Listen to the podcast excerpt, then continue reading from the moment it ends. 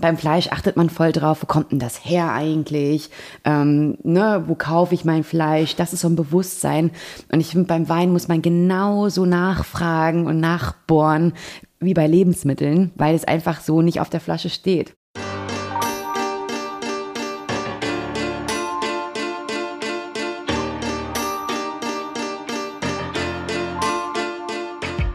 Wir wollen es alle und wir müssen es auch.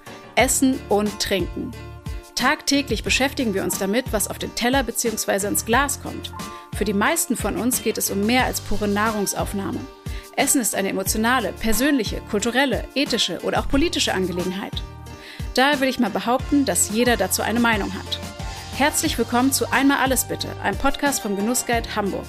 Zu Gast sind bei mir Köche, Promis, Foodies, Aktivisten, Unternehmer und, und, und. Mein Name ist Jasmin Schamsi, ich bin Food- und Kulturjournalistin bei der Szene Hamburg und möchte euch gerne Menschen vorstellen, die uns alles geben. Starke Meinungen, Gefühle und Insidergeschichten.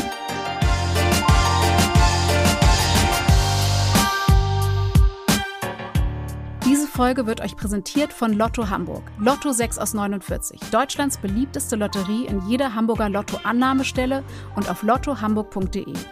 Chance 1 zu 140 Millionen. Spielteilnahme ab 18. Glücksspiel kann süchtig machen. Hilfe findet ihr unter bzga.de.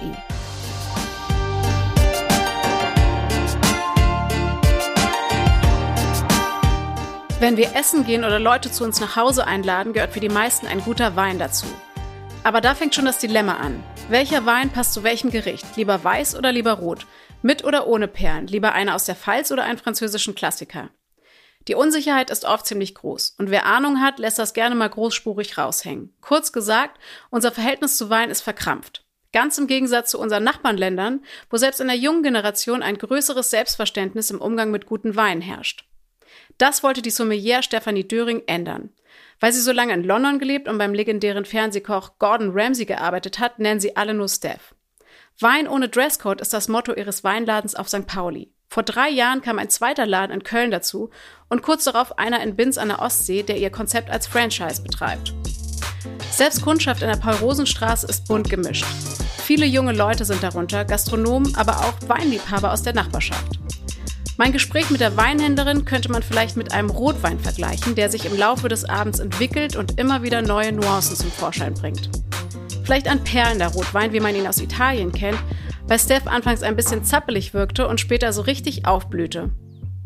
Ihr werdet in dieser Folge erfahren, was den Weinladen St. Pauli so besonders macht, wie wir es schaffen, entspannter mit Wein umzugehen, warum man für ein gutes Produkt nicht 20 Euro ausgeben muss und wie der Klimawandel den Weinbau verändert hat. Also lehnt euch zurück, schnappt euch eine Flasche eures Lieblingsweins und lasst euch auf eine mentale Reise mit Steph und mir ein.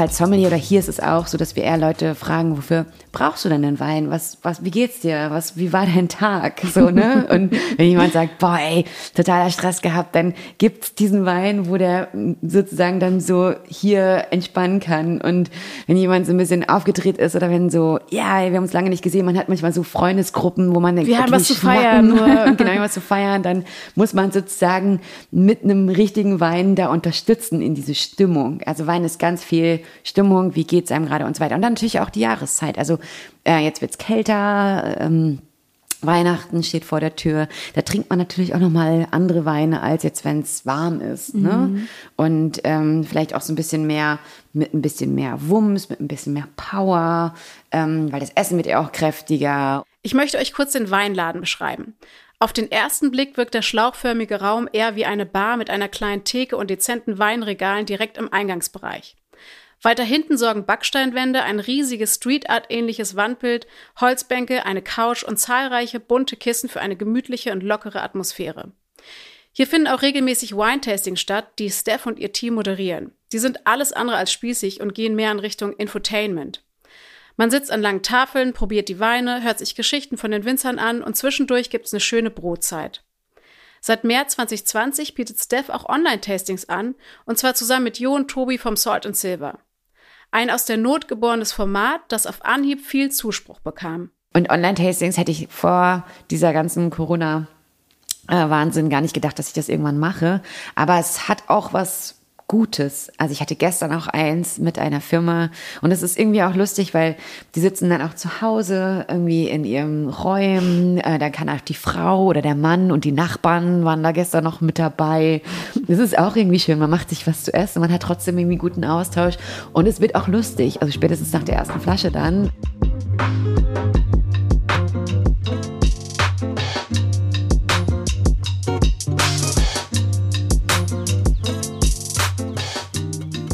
Was wäre ein Gespräch mit einer Sommelier ohne Weinverköstigung? Eben.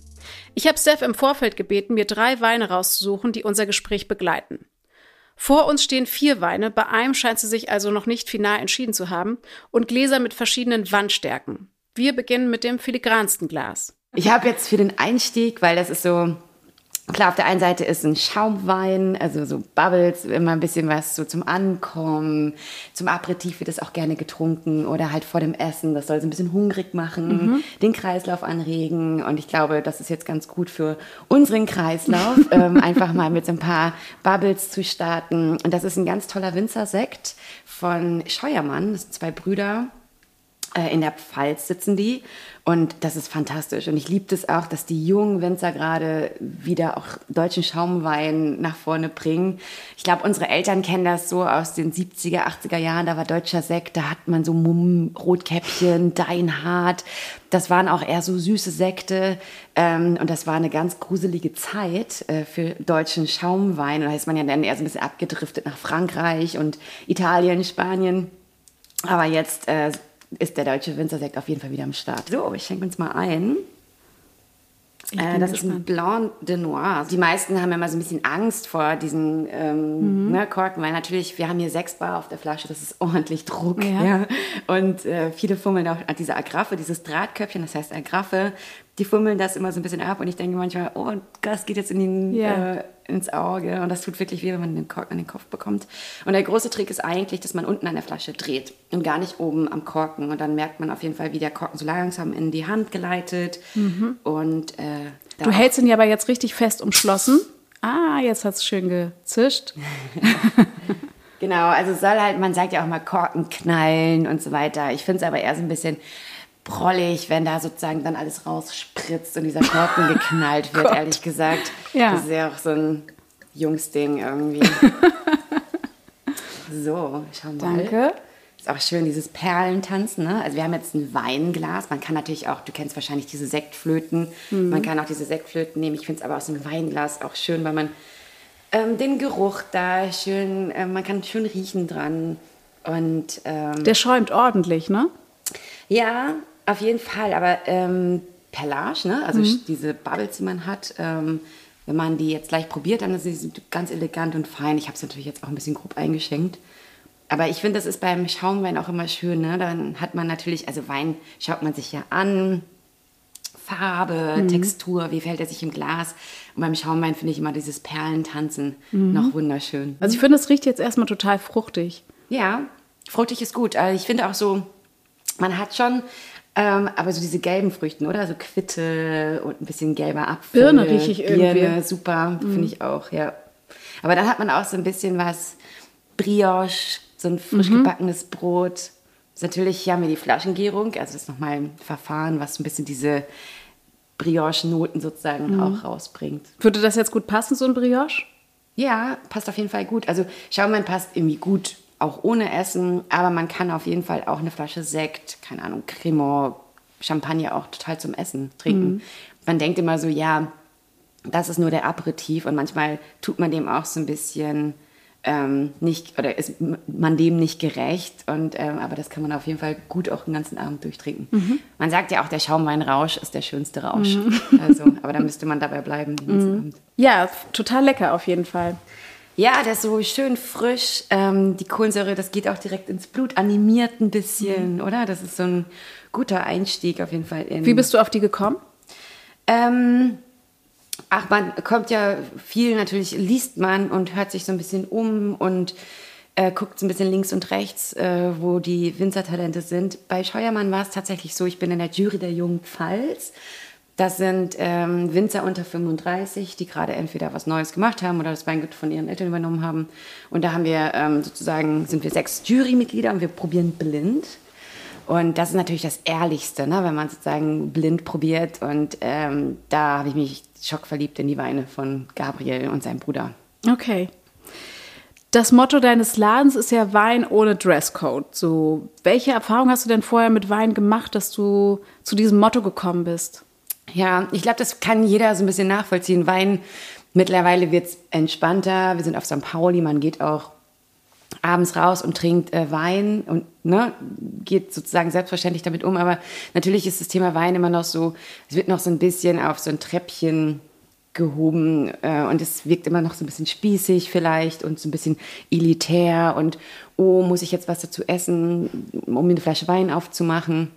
Das war natürlich früher noch viel, viel stärker als jetzt. Und äh, ich habe das als junger Sommelier auch immer schon gemerkt, dass es immer so ein bisschen, auch diese ganze Branche natürlich noch ein bisschen, ein bisschen ein Staubfilm hat. Äh, und ja, ich will einfach, Wein ist ja auch nur ein Getränk am Ende. Es ist zwar das schönste Getränk der Welt, aber man muss nicht damit spießig umgehen oder elitär oder ähm, arrogant. Dann gibt es natürlich auch viele Weinexperten, die da mit ihren Fremdwörtern um sich rumschlagen und dann sozusagen Leute einschüchtern.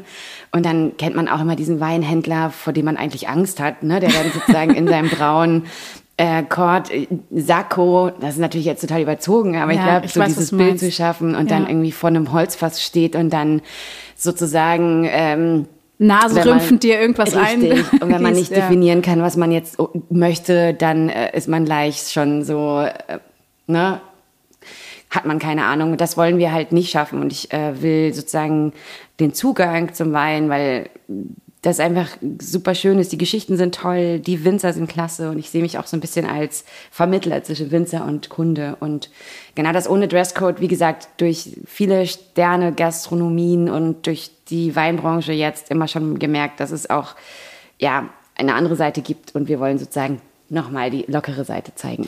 Glaubst du, dass es ein deutsches Phänomen ist? Also ich weiß nicht, ob man da den Deutschen jetzt irgendwie Unrecht tut, aber Vielleicht ist es auch so ein bisschen, weil wir so eine Biernation irgendwie sind, obwohl das lustig ist. Äh, vor dem, ähm, also hier Anfang des 1900 haben die Deutschen tatsächlich mehr Wein getrunken als Bier. Das ist dann irgendwann mal so äh, entstanden. Aber es geht mir auch so, dass tatsächlich auch andere Nationen etwas lockerer sind. Selbst England. Also ich war ja lange in England, in London. Und da war es auch so selbstverständlich, dass man irgendwie easy bestellt, auch sozusagen auch fragt, ne, auch den Mut hat zu sagen, so ja, was würdest du jetzt empfehlen und irgendwie, was ist das nochmal für eine Rebsorte?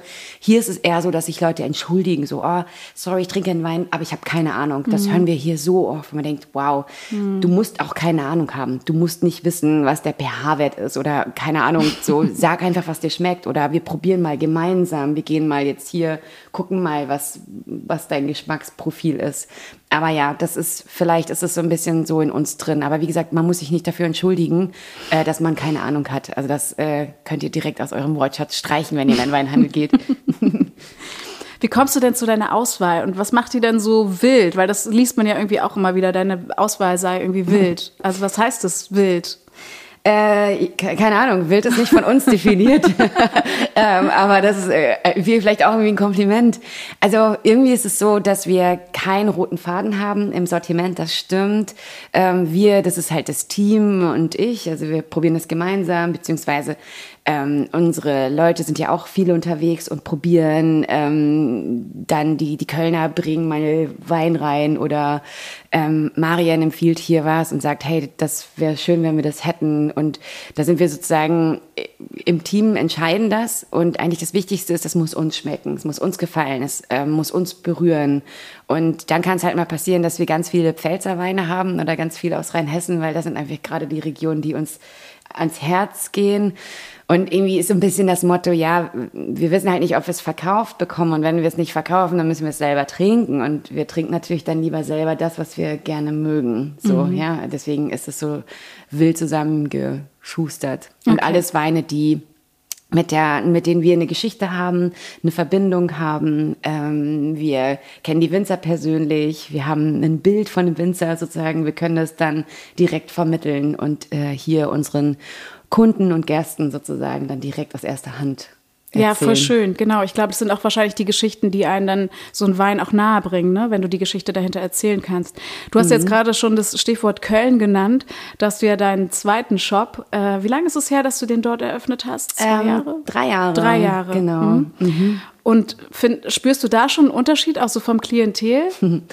Das ist lustig. Ich habe ähm, ja früher für Gordon Ramsay gearbeitet und auch in verschiedenen Ländern ähm, durfte ich Restaurants eröffnen sozusagen. Und das war ganz spannend. Und natürlich hat es dann irgendwann einen Klick gemacht, dass man sagt, okay, ja, natürlich Amerika ist nicht England, Prag ist nicht London. Ähm, da muss man sozusagen immer so ein bisschen vorsichtig sein. Aber jetzt mit Köln und Hamburg habe ich nochmal gemerkt, dass selbst so innerhalb eines Landes, dass da wirklich auch Unterschiede sind. Ich mag beide Städte, muss ich sagen. Der Kölner ist, wie gesagt, seinem Ruf wirklich irgendwie, die ein bisschen fröhlicher, die trinken ein bisschen schneller, auch ein bisschen mehr. da sitzen die Leute so an einem Tisch und äh, da ist es halt was sehr ausgelassen. Ähm, und auch, auch eine super Selbstverständlichkeit mit Wein. Also da ist natürlich der Fokus auch so ein bisschen auf ähm, die Mosel, weil die relativ nah ist. Aber die sind auch weniger ängstlich, wahrscheinlich weil die Weinanbauregionen näher dran sind. Klar, das ähm, macht Sinn. Ja. Und man sozusagen mal ein Wochenende einfach in die Pfalz fahren kann mhm. oder an die Mosel. So, das ist ja hier immer eine Weltreise von Hamburg mhm. aus.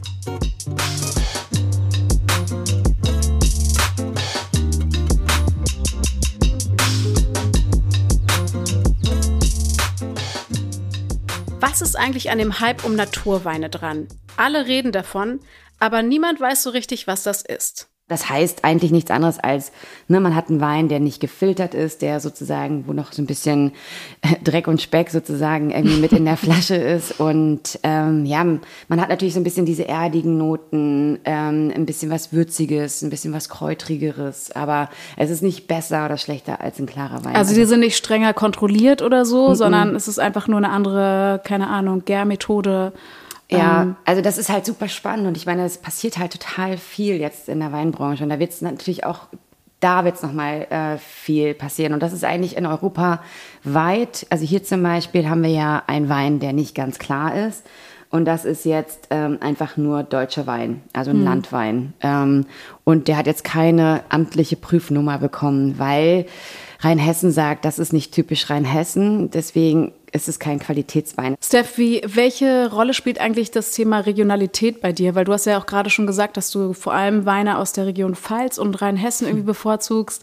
Ist das so auch so ein Schwerpunkt von dir, dass du irgendwie versuchst, das, also dass die Transportwege so kurz wie möglich zu halten oder ist das kein Punkt so?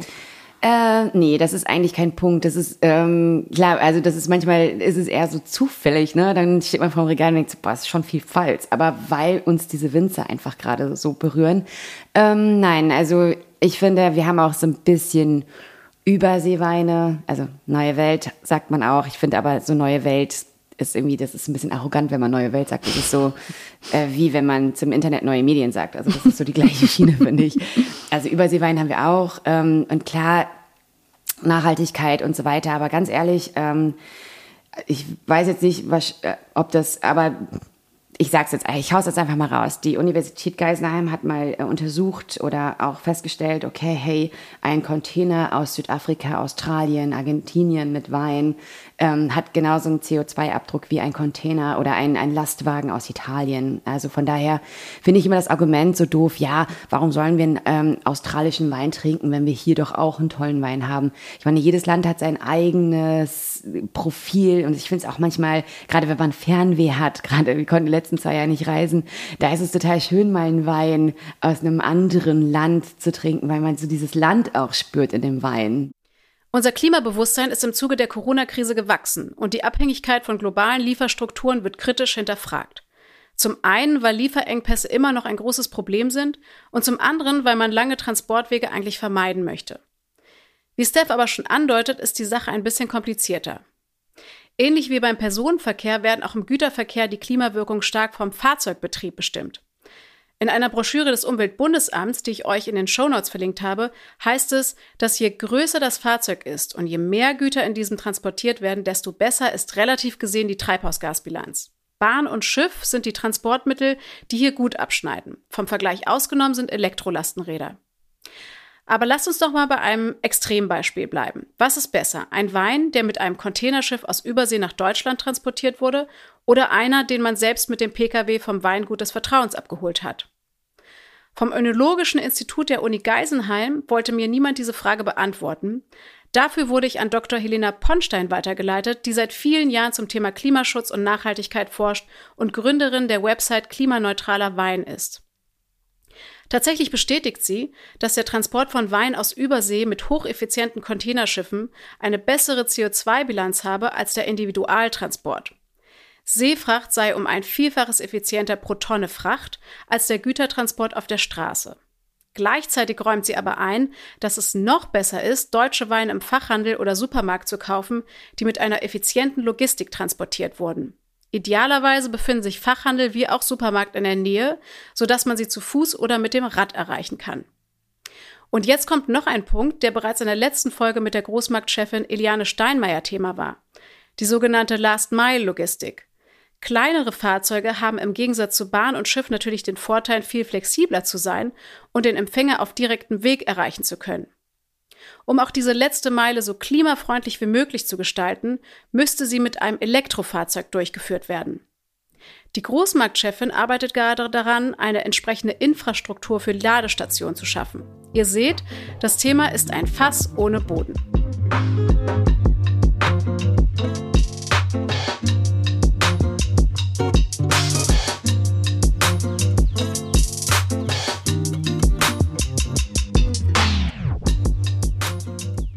Weißt du was? Ich glaube, wir sind jetzt schon im Deep Talk drin.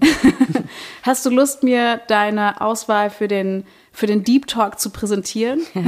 Super gerne. Also ich habe jetzt, ähm, weil Deep Talk ja auch irgendwie ähm, vielleicht auch so ein bisschen nachdenklich und einfach so ein bisschen äh, einfach tiefer ist, habe ich jetzt mal diesen Rosé ähm, von Andy Mann aus Eckelsheim. Und wie gesagt, der ist ein bisschen drüber, siehst du schon, ne? Der ja. hat eine ganz tolle Farbe. Ich finde, der sieht so schön aus. Richtig bärig. Richtig bärig, ne? Und ja. der darf auf jeden Fall ein bisschen Luft bekommen. Da diskutiert man drüber. Es wird auch Leute geben, die sagen, boah, überhaupt nicht mein Fall, weil er einfach so diese erdigen Noten hat, weil er ein bisschen würziger ist. Viele sagen auch, der hat so ein bisschen Bauernhof-Charakter. Und äh, das ist auf jeden Fall ein schöner Wein. Das ist Rosé. Mhm. Ähm, ich schenke dir da mal ein Gläschen ein. Dazu muss ich kurz sagen, ich habe gerade Steph erzählt, dass ich Rosé total mhm. toll finde, aber dass ich sehr wenige richtig gute kenne. Und jetzt mhm. bin ich mhm. total gespannt auf diesen Rosé. Also Rosé ist natürlich auch eine Kategorie an Weinen, die in den letzten Jahren extrem einen Push gemacht hat. Ne? Ja. Früher war es ein bisschen so, ähm, finde ich zwar auch doof den Begriff, aber man hat es ein bisschen so abwertend äh, gesagt, so als das ist der Wein für die Mädels. Ja, genau. So, ne? Dieses süß, und, dieser liebliche Roséwein, ja, ja. das war so das typische. Mhm keine Ahnung, Mitbringsel der Mädels. Ja. Absolut. Und ich meine, es hat natürlich auch geschuldet, dass Rosé auch wurde von den Winzern auch nicht wirklich ernst genommen. Das mhm. war ja auch so ein bisschen Abfallprodukt aus der Rotweinherstellung. Ne? Wenn ich Rotwein produziere, will ich ja Farbe, Tannine, mhm. Extrakte. Mhm. Also brauche ich mehr Saft. Deswegen hat man sozusagen Teil vom Saft abgezogen und daraus ein bisschen Rosé gemacht. Ach, okay, interessant. Genau, deswegen war das auch einfach immer nicht so wirklich wichtig. Aber mittlerweile ist diese Rosé-Kategorie extrem wichtig. Es gibt Winzer, die eigene Plots haben, eigene Weinberge, wo sie ihren Rosé ganz bewusst machen und nicht so, okay, das habe ich jetzt auch noch irgendwie aus der Rotweinproduktion über und mache da jetzt irgendwas draus. Mhm. Genau, das ist ganz wichtig. Und dann gibt es halt von bis, ne? Es gibt diese süßlichen Rosés, es gibt diese Provence-Stilistik, diese ganz lachsfarbenen, hellen, die auch so ganz erfrischend sind im Sommer. Und es gibt halt das. Ich meine, das könnte man auch sozusagen als Rotwein, wenn man jetzt sagt, okay, man hat jetzt nicht Lust auf Rotwein, weil das macht vielleicht ein bisschen müde, mhm. finde ich so ein naturbelassener Rosé einfach großartig, weil mhm. er natürlich diese Power auch hat. Ne? Das sieht man schon an der Farbe. Wo kommt der denn jetzt her? Also aus welcher Region? Äh, der kommt aus Rheinhessen. Eckelsheim okay. ist das Dorf, Rheinhessen ist das Weinanbaugebiet, genau, eins der, also das ist das größte Weinanbaugebiet äh, in Deutschland. Rheinhessen ist spannend, weil die, ähm, also in Rheinhessen gibt es tatsächlich viele, sehr, sehr viele Innovationen, also viele innovative Winzer, die jetzt gerade irgendwie am Start sind und ganz, ganz viele tolle äh, Projekte angehen. Ja, die sind irgendwie von äh, Liebfrau Milchland irgendwie äh, zu Top of the Pops äh, gekommen. Also das war früher so ein bisschen Schlusslicht. Also von den 13 Weinanbaugebieten war es immer 13. Und wenn man jetzt so sieht, was da passiert, sind sie echt irgendwie auf Nummer zwei mitgehüpft so und das ist klasse. Also es gibt jetzt keinen Namen oder kein Beispiel. Es gibt so diese ganze Energie, die dort herrscht, diese auch miteinander sprechen. Es hört sich jetzt irgendwie ein bisschen komisch an in 2021, weil Vernetzung ist wichtig, mhm. ne, dass man jetzt Netzwerke ist alles so, aber das war früher tatsächlich bei den Winzern nicht wirklich so. Also wenn man so die Leute fragt, mit denen wir arbeiten, ja, unsere Eltern haben sich nicht wirklich ausgetauscht und die sind sozusagen angefangen, haben gemeinsam Export gemacht, mhm. haben sich Maschinen geteilt, haben sich ausgetauscht, ähm, Erfahrungen auch und das merkt man auch in den Weinen. Ja, und diese engagierte Netzwerkpflege, von der Steph spricht, die ist für die jungen Winzer auch beim Thema Klimawandel im Weinbau hilfreich. So suchen die Winzer in Rheinhessen den Austausch nicht nur untereinander, sondern auch mit Experten aus anderen Disziplinen. Manchmal führt das zu ganz neuen Denkanstößen. Also man merkt so, dass die Winzer schon sehr nachdenklich sind, was so die Zukunft angeht und ähm, aber auch offen sind. Also nicht alle, klar. Aber jetzt so, gerade die neue Generation ist da sehr offen und guckt, hey, welche Rebsorten funktionieren jetzt hier irgendwie in der Zukunft? Was mir vielleicht in einigen Ecken auf den Riesling vielleicht verzichten und pflanzen wir Burgunder oder Rotwein. Und ähm, das ist ganz spannend zu sehen. Oder auch, es gibt ähm, Max Dexheimer vom Waldorf, auch ein ganz, ganz toller Winzer, hat mir letztens erzählt, dass er so ein bisschen Projekt hat mit einem anderen Freund. Und zwar, dass sie Bäume pflanzen in den Weinbergen weil ähm, dort in seiner Ecke es sehr trocken ist. Also die mhm. haben halt wenig Regen gehabt und so weiter. Und dann habe ich halt gesagt, ja, aber Max, das macht ja keinen Sinn, wenn die, die Rebe nach Wasser lechzt und die braucht das Wasser und dann, dann pflanzt du einen Baum, Baum, und so weiter. Ja. Hm, Verstehe ich nicht. Und äh, dann hat er gesagt, ja, die Bäume sind super sozial, also die gucken so ein bisschen links und rechts, dass alle versorgt sind auf der einen Seite. Und dann spendet der Baum ja auch Schatten. Und äh, wenn man im Sommer mal durch den Wald läuft, ist es ja immer kühler und feuchter. Mhm. Und das, äh, ja, ist super interessant. Ich habe vor kurzem einen super spannenden Text zur Fähigkeit von Bäumen bzw. Pflanzen gelesen, sich innerhalb eines größeren Netzwerks austauschen zu können. Zum Beispiel mit Flüssigkeiten, Nährstoffen, Hormonen oder Kohlenstoffen. Für diese Art der unterirdischen Kommunikation gibt es sogar einen Kunstbegriff, Wood Wide Web. Ich wollte wissen, was da eigentlich genau unter der Erde passiert und ob sich andere Winzer am erwähnten Weingut Waldorf ein Beispiel nehmen können. Dafür habe ich Julia Kerr kontaktiert, die als Professorin im Fachbereich Biologie an der Uni Hamburg tätig ist. So habe ich erfahren, dass das Geheimnis aus der Lebensgemeinschaft von Bodenpilzen besteht, die mit Pflanzenwurzeln in einer Symbiose leben, auch Mykorrhiza genannt. Die Pilze verbessern die gleichmäßige Versorgung mit Wasser und anorganischen Nährstoffen. Im Gegenzug bekommen sie dafür von den Pflanzen Zucker, schreibt Julia Kerr. Insofern könne Mykorrhizierung unter trockenen Bedingungen für Pflanzen oder auch Wein in diesem Fall vorteilhaft sein.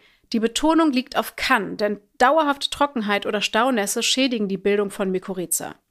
Ebenso saurer Regen oder zu viel Phosphat im Boden. Der Versuch, diese Art der Symbiose in der Landwirtschaft einzusetzen, sei übrigens nicht neu, sagt Julia Kerr.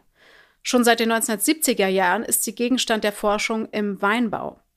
Es gäbe mehrere Firmen, die Mykorrhiza-Mischungen teuer verkauften. Allerdings sei ihre positive Wirkung zwar im Labor zum Teil belegt, im Feld aber meist nicht nachgewiesen und unter den Bedingungen, die landwirtschaftlich genutzte Böden häufig aufweisen, auch nicht zu erwarten. Okay, also das, was fürs Weingut Waldorf womöglich funktioniert, ist leider nicht so einfach übertragbar. Lösungen müssen trotzdem dringend her, denn Trockenheit im Sommer und starke Regenfälle sind Klimaveränderungen, die alle zu spüren kriegen. Helena Ponstein, die ich euch bereits vorgestellt habe, steht zu diesem Thema seit vielen Jahren mit Weingütern, Winzergenossenschaften, Kellereien und dem Lebensmitteleinzelhandel im Austausch. Sie erzählt mir am Telefon, dass ihr der erschreckende Ausblick auf den Weinbau in den nächsten Jahrzehnten sogar den Anlass gab für ihre Doktorarbeit. Die heutige Fläche, auf der Wein angebaut werden kann, wird sich laut ihrer Aussage extrem verringern. Die mediterranen Regionen sind davon ganz besonders betroffen. Ebenso Produkte aus Sekundärkulturen in Weinbergen, zum Beispiel Mandeln, Oliven, Zitronen, Kirschen. Wir müssen jetzt handeln, sagt die Wissenschaftlerin. Und weil sie weiß, dass kleine Weinbetriebe oft nicht die finanziellen Mittel haben, um sich professionelle Berater an die Seite zu holen, hat sie ihre Seite Klimaneutraler Wein ins Leben gerufen. Dort findet man hilfreiche Tipps in verständlicher Sprache und wer mag, kann sie auch direkt anschreiben.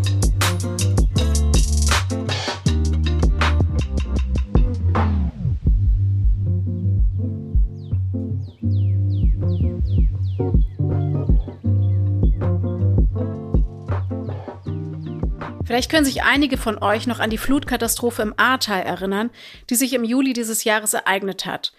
Riesige Wassermassen haben nicht nur weite Teile der Ufergebiete überschwemmt, sondern auch Menschenleben ausgelöscht und Existenzen zerstört. Unter anderem die zahlreicher Winzer aus der Region Ahrweiler. Mit der Spendenaktion Flutwein soll der Wiederaufbau des Ahrtals unterstützt werden. Als Dankeschön erhält man eine Flasche oder ein Paket der Flutweine, die aus den Kellern der jeweiligen Betriebe gerettet werden konnten. Auch Steph vom Weinladen St. Pauli ist eine engagierte Unterstützerin der Aktion. Sie hat unter anderem auch den Kontakt zum Softwareunternehmen SAP hergestellt und Wine-Tastings mit wohltätigen Zwecken verbunden. Das reiche aber nicht, sagt sie. Denn nur weil die erschreckenden Bilder aus den Medien verschwunden sind, ist das Problem noch lange nicht gelöst eine Zeit lang war das so auf dem Radar, ja, aber das Tal ist immer noch kaputt, so und ähm, es wird weiterhin Hilfe benötigt und auch Unterstützung und ähm, vielleicht irgendwie sollte man jetzt, wenn man einen A-Wein auf der Karte sieht, den einfach bestellen, so weil das ist noch nicht vorbei, ja, mhm. also auch wenn man jetzt nichts mehr hört in den Nachrichten, ist es trotzdem noch so, dass sie versuchen immer noch sich was aufzubauen mhm. und ähm, ja, also ich und das sind großartige Weine, also mhm. tolle Spätburgunder, super Rieslinge. Also kann man auf jeden Fall ähm, helfen, indem man sozusagen Wein trinkt. Wir haben über den Klimawandel im Weinbau gesprochen und über nachhaltige Lieferketten. Was mich jetzt interessiert ist, worauf wir als Verbraucher noch achten können. Woran erkennt man zum Beispiel einen Wein, der nachhaltig produziert wurde? Also das ist natürlich beim Wein immer so ein bisschen schwierig. Ne? Es steht jetzt hier nicht auf der Flasche ähm, aus natürlichem Anbau. Ja, also beim Wein ist es ja generell, dass wenig deklariert wird, also Alkohol und ähm, Sulfite, also Schwefel. Mhm. Aber Sulfite ist in jedem Wein, ähm, weil natürlich du brauchst, damit die Wein nicht nachgärt, muss ja sozusagen die Flasche hygienisch einmal ausgespült werden.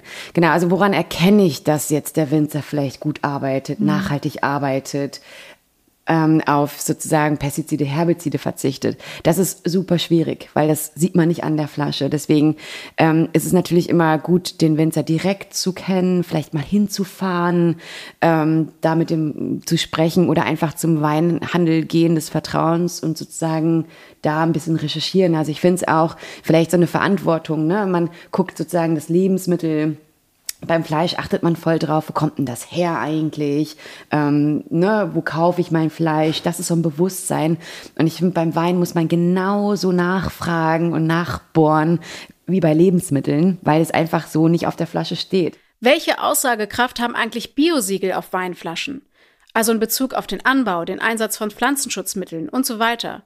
Das ist eine Frage, die ich mir schon öfter gestellt habe. Also die Winzer, mit denen wir arbeiten, die arbeiten alle natürlich, also ne, verzichten auf genau. konventionelle Mittel und sind da wirklich sehr auf dem Weinberg und pflegen ihre Pflanze, horchen auf die Natur, aber natürlich wird es nicht deklariert.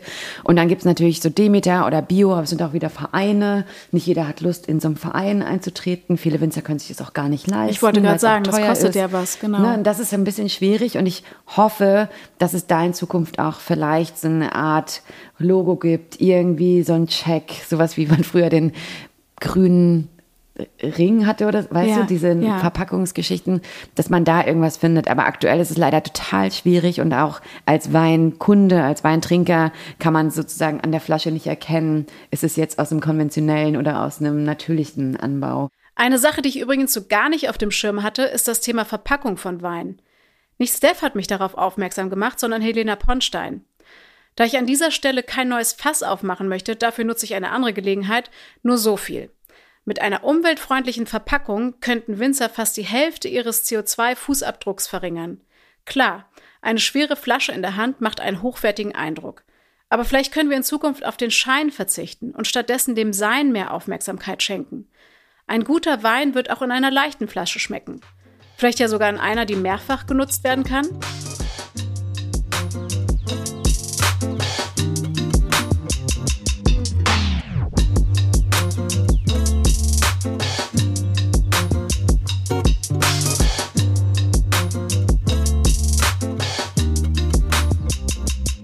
Ich würde sagen, wir gehen jetzt mal weiter zu unserem mhm. letzten Part und zwar äh, lassen wir das Gespräch ausklingen mit hm. einem sogenannten Schlummertrunk. ich ja. sehe auf jeden Fall noch zwei Flaschen. Ich habe zwei Flaschen, genau. Manchmal ist es ja auch so, gerade wenn man in so einem Gespräch ist und eine gute Zeit hat, dann geht es mir manchmal so, dass man sozusagen am Anfang auch gar nicht weiß, was man dann aufmacht, sondern es ist dann eher so, okay, wir gucken mal, wie es sich entwickelt und dann greife ich entweder dazu oder dazu. Ja, das hat man ja gerade zu Hause, wenn man so ein Gastgeber ist. Ich finde es immer ganz schön, wenn man dann sozusagen dann nochmal ins Weinregal geht und sagt, ah, dann doch lieber den. Am Anfang hätte ich gedacht, der, oder man verändert so seine Meinung. ist das so? also mhm, gehst voll. du auf die Persönlichkeiten ein oder auf den, auf den Verlauf des Gesprächs? Ja, irgendwie so ein bisschen so, wie so der Abend, wie der Tag so verläuft oder auch wenn wir hier Weinproben haben, auch ganz spannend, dann weiß ich so die ersten drei Weine auf jeden Fall, die lege ich fest, aber dann gucke ich mir die Leute an und irgendwie so, ah, womit kann man die jetzt noch überraschen? Was kann ich denen jetzt noch Gutes tun? Wie ist die Gruppe? Sind sie eher so und dann also dann mache ich sozusagen diese Auswahl dann äh, im Tasting heraus. Okay. Ja. Genau, ich habe jetzt irgendwie eher so Lust äh, mit dir den Portugiesen ähm, aufzumachen. Das das ist äh, Mainova aus dem Alentejo. Mhm. Ähm, Portugal auch ein fantastisches Land auf jeden Fall für Wein. Großartig. Also ist so ein bisschen auch ähm, natürlich ein sehr kleines Land, dann aber auch auf, sehr auf Qualität. Also bei portugiesischem Wein hat man auf jeden Fall die Preis-Leistung, ist fantastisch. Ähm, man hat irgendwie vor zehn Jahren immer schon gesagt, okay, was ist das nächste Land, was so ähm, aufstrebend ist? Natürlich sind es die, wir kennen alle die klassischen Weinanbaugebiete, Frankreich, Italien, Spanien, Deutschland, ne? Ähm, aber es gibt natürlich viele aufstrebende Regionen. Man hat vor zehn Jahren schon gesagt, Portugal wird's. Aber Portugal muss man immer noch verkaufen. Ne? Es kommt keiner in den Laden und sagt, wo ist denn eure Portugal-Ecke? Sondern eher so, ja, italienische Weine. Aber Portugal ist auf jeden Fall großartig. Tolle Region, tolle eigene autochthone Rebsorten ähnlich wie Griechenland oder auch hier der Osten, also Ungarn, Slowenien. Ey, mhm. ja, die so sind jetzt gerade so, ja, Georgien. Mhm, ne? Georgien. Habt keine Angst vor Experimenten. Ähm, wenn eine Flasche nicht schmeckt, dann kann man damit immer noch kochen. Ähm, aber es ist natürlich schön, auch was Neues zu mhm. erleben. Und ich glaube, dass unsere Generation da auch viel offener ist. Ich weiß so, meine Eltern nehmen immer ihren gleichen Wein, immer ihre mhm. gleiche Bezugsquelle, immer Italien. Mhm. Und ähm, das hat sich auch total verändert. Das merkt man auch hier in den Läden, dass die Leute einfach reinkommen, ja, den kenne ich schon, habt ihr was Neues, was kann ich noch probieren? Und das ist toll an unserer Generation mhm. gerade oder an unserer Zeit. Wir sind hier im Alentejo, das ist sozusagen südliches Portugal. Ähm, hier haben wir drei Rebsorten, Alicante, Boucher, Touriga Nacional und Baga, also so autochthone portugiesische Rebsorten. Und ähm, ja, der Wein ist so schön, hat schon eine gute Power. So der schliert so richtig, ne? ja, ja, auf jeden Fall diese Kirchenfenster, ne? Diese ja, Schlieren, diese das genau. Glas runterlaufen. Ist find, ziemlich dunkel auch. Mhm. So richtig dunkel lila, ne? So mhm. richtig, hat so einen richtig lila Touch. Genau, also wie gesagt, Alentejo ist vielleicht eine Re Region, also ist auch die größere Region in Portugal, aber in Portugal ist wahrscheinlich der Portwein bekannt, so aus dem Douro-Tal, aus Porto oder Video Verde, aber ähm, Alentejo ist relativ warm, liegt aber auch am Meer, deswegen super klimatische Bedingungen und Meer hat ja immer ein bisschen Wind. Also haben sie dort auch viel ökologischen Weinbau, weil es so ein natürlicher Pflanzenschutz ist, ja. Da kann sich sozusagen so, eine, so ein Insekt nicht so wirklich äh, entspannen auf der Traube, sondern sie wird immer weggeblasen. Deswegen ist natürlich immer irgendwas in Meernähe auch ganz praktisch. Und äh, ja, drei Rebsorten, eine Cuvée, also eine Blend aus drei Rebsorten. Und jeder hat so seinen Teil, was ich auch ganz spannend finde bei Cuvées. Ähm, ja, so ein bisschen auch was Erdiges, was Würziges. Man hat natürlich jetzt hier viel äh, auch sowas wie eine grüne Paprika. Er ist halt so gar nicht süß, finde ich. Das, mm -mm. das gefällt mir total mhm. gut an dem Wein. Und ich finde auch, ähm, dass der so, der hat, der hinterlässt so ein ganz schönes Gefühl auf der Zunge. Mhm. Das ist irgendwie ist der auch total weich. Ja. So, mir gefällt der. Ich mag den. Ich mag den auch sehr gerne, weil er auch, ähm, ich mag auch Rotweine. Ich meine, eine Zeit lang war es auch so ein bisschen so modern, kennst du wahrscheinlich auch diese Rotweine, die so richtig schwer waren, auch mhm. alkohollastig mhm. und Tanninmonster und so einfach so viel Power. Und wo man das Gefühl hat, so, boah, nach einem Glas muss man direkt ins Bett, weil mhm. irgendwie der macht zu schwer und der macht zu müde. Und es gibt sicherlich auch Momente, wo man so einen Wein genau braucht mhm. und dann direkt ins Bett geht und eine gute Nacht hat.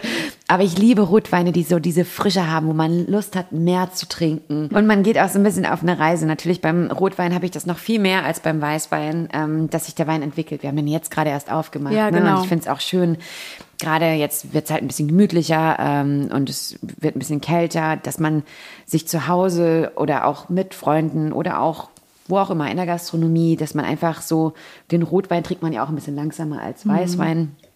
Und der entwickelt sich über den Abend. Also wenn wir jetzt hier noch zwei Stunden weiter sitzen, dann schmeckt der dann, dann schmeckt anders, er nochmal ne? ganz anders. Und das ist so schön, diese Ja. Reise mit diesem Rotwein zu machen. Und Und wie ist das? Du hast ja gerade gesagt, das ist eine Cuvée. Mhm. Ähm, ich dachte früher immer, dass das auf jeden Fall kein Qualitätsmerkmal ist, wenn es irgendwie so zusammengeschustert ist aus verschiedenen Rebsorten, aber das ist ja überhaupt nicht der Fall, oder? Ja, witzig. Also es gibt natürlich, äh, das ist lustig, dass du das auch, das hast genau, es ist dieses Gerücht so, eine Cuvée ist irgendwie das, was ich sozusagen habe. Ja, so eine Pansche, ne? Zusammen. Genau, ja. Das war auf jeden Fall früher immer so das Klischee. Ja. Ich, äh, das ist lustig. Es gibt natürlich auch sozusagen die ähm, Weine, die sozusagen zusammengekippt werden, keine Frage. Wahrscheinlich irgendwie so ein bisschen mm, qualitätsarme Weine. Aber du darfst auch nicht vergessen, die teuersten Weine der Welt sind Cuvées. Bordeaux war immer eine Cuvée, ja, das ist auch lustig, ähm, weil man da immer Cabernet mit Merlot und Cabernet Franc zusammen cuvetiert hat oder verblendet hat oder verschnitten hat, sagt man ja auch. Letztens hat mich jemand gefragt, ist eine Cuvée eine Mische? Ja, also Mische würde ich dazu nicht sagen. Also man, das deutsche Wort ist ja Verschnitt oder Blend oder Cuvée, genau.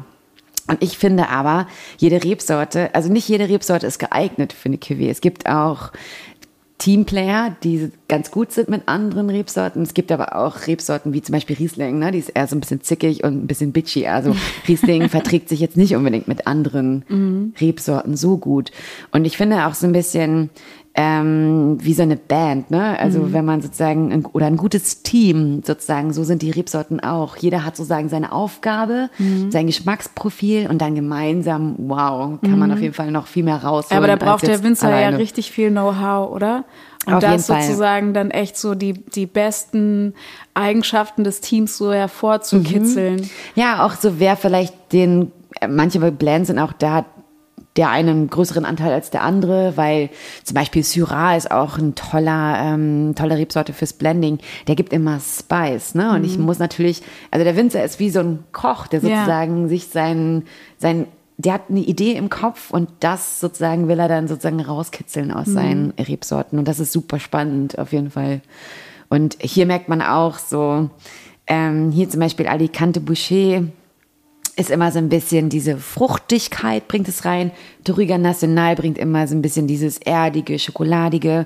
Und Barger ist da sozusagen nochmal der, der so ein bisschen so alles ein bisschen in, in Harmonie bringt, ein bisschen molliger ist und so weiter. Und das ist irgendwie super interessant hier bei der Cuvée. Ich finde es wirklich wahnsinnig, weil ich habe jetzt gerade noch mal einen Schluck genommen und jetzt schmeckt er gerade ganz anders. Das ist ja echt der, das ist ja der Knaller. Mhm. Super schön, ne? Ich liebe das an das Wein. Jetzt hat er voll die Kräuternote. Stimmt, ja. Wow. Dieses Paprika, was wir am Anfang Ja, hatten, genau. ist jetzt ein bisschen weniger und das ist ein bisschen, genau, geht ein bisschen mehr in diese Rosmarin. mm. Ja, genau. Irgendwie ja. Ähm, wie Mhm. ist das eigentlich mit der Preisstruktur bei Wein? Also irgendwie ist da ja auch immer so voll für Unsicherheit. So wie viel gibt man eigentlich für einen Wein aus? Mhm. So sagt man irgendwie, ein Wein unter 10 Euro ist eigentlich nichts wert. Es gibt so eine Untergrenze für mich, finde ich, weil wenn man überlegt, äh, das ist irgendwie aus Trauben gemacht, da kostet die Flasche Geld, der Verschluss, ob Schraubverschluss oder Korken.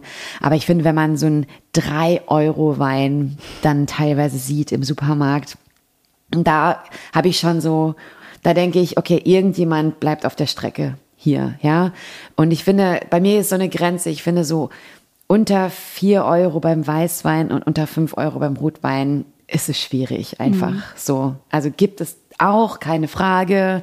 Und äh, ich will jetzt auch gar nicht arrogant wirken. Also jemand, der sozusagen sagt, okay, mein 1,99 Wein, der schmeckt mir, fair enough, alles gut voll okay. Aber weißt du, ich denke immer Ja. so ein bisschen weiter so, was bleibt da noch über für den Winzer oder was sind das für Trauben, die dann da reinkommen? Genau. Und ansonsten finde ich, gibt, gibt es tolle Weine für sechs, sieben, acht, neun Euro. Also auf jeden Fall. Und Preis natürlich irgendwie, Wein ist auch viel Marketing. Es gibt auch viele Brands äh, im Weinbereich. Es gibt viele gehypte Weine, die dann Punkte bekommen, ähm, ne, die dann sozusagen auch so ein bisschen, wow, dann irgendwie modern werden. Auch die Gastronomie ist natürlich auch ein großer Zieher, wenn die Gastronomie irgendwas pusht. Ich meine, das Phänomen Sansibar, ne, wenn die sozusagen hier einen Winzer aufs Treppchen heben, dann wow, geht das durch die Decke.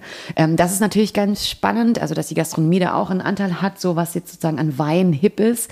Ähm, und ansonsten, ja, also klar, je aufwendiger, vielleicht seltener äh, der Wein ist, desto mehr muss man ausgeben. Aber ich finde, man muss jetzt nicht pauschal, man kann nicht pauschal sagen, dass der 20 Euro Wein besser schmeckt als der 10 Euro Wein. Mhm. Vielleicht ist es auch so, wir arbeiten halt mit vielen kleinen Winzern und die müssen natürlich, und die, die arbeiten sehr, sehr nachhaltig. Ja, so ein konventioneller Winzer, der sieht seine Weinberge gar nicht wirklich. Da geht er zweimal im Jahr rein, spritzt irgendwas aber hier zum Beispiel Andi, der sieht diesen Weinberg, jeden Weinberg 30 Mal mindestens so, weil das ist einfach so aufwendig. Und ich finde, wenn es so eine Handarbeit ist, mhm. dann muss es auch ein bisschen mehr kosten.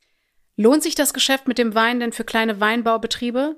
Insbesondere vor dem Hintergrund der zunehmend schwierigen klimatischen Bedingungen und vielleicht auch mit der Aussicht, dass in Zukunft mehr Auflagen im Sinne der Nachhaltigkeit auf die Winzer zukommen? Mit Zahlen ist das leider nicht so einfach zu beantworten. Aber am Ende dieser Folge findet Steph noch ein paar echt schöne Worte für ihre Kollegen. Also ich glaube, man wird damit nicht reich, da muss man irgendwas anderes machen. Aber als Sommelier oder Weinhändler oder Gastronom, das ist ja ähnlich, es ist eine Leidenschaft. Ja, es ist so, teilweise haben sie natürlich äh, auch Familien, Historie, da hat der Großvater das schon gemacht und so weiter. Also ich merke bei unseren Winzern, die haben so einen Strahlen in den Augen. Die kommen natürlich auch gerne in eine Großstadt, aber die haben diese Leidenschaft, die lieben ihre Weinberge, sie lieben, was sie tun.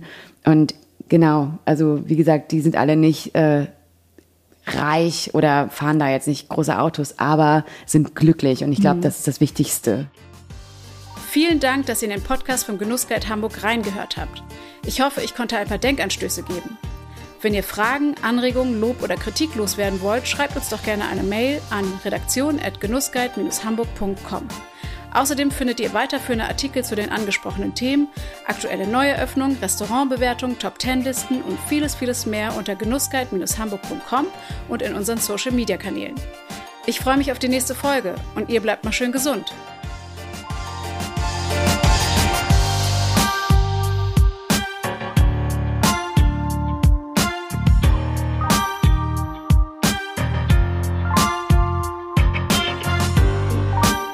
Wir bedanken uns für die Unterstützung dieser Folge bei unserem Partner Lotto Hamburg.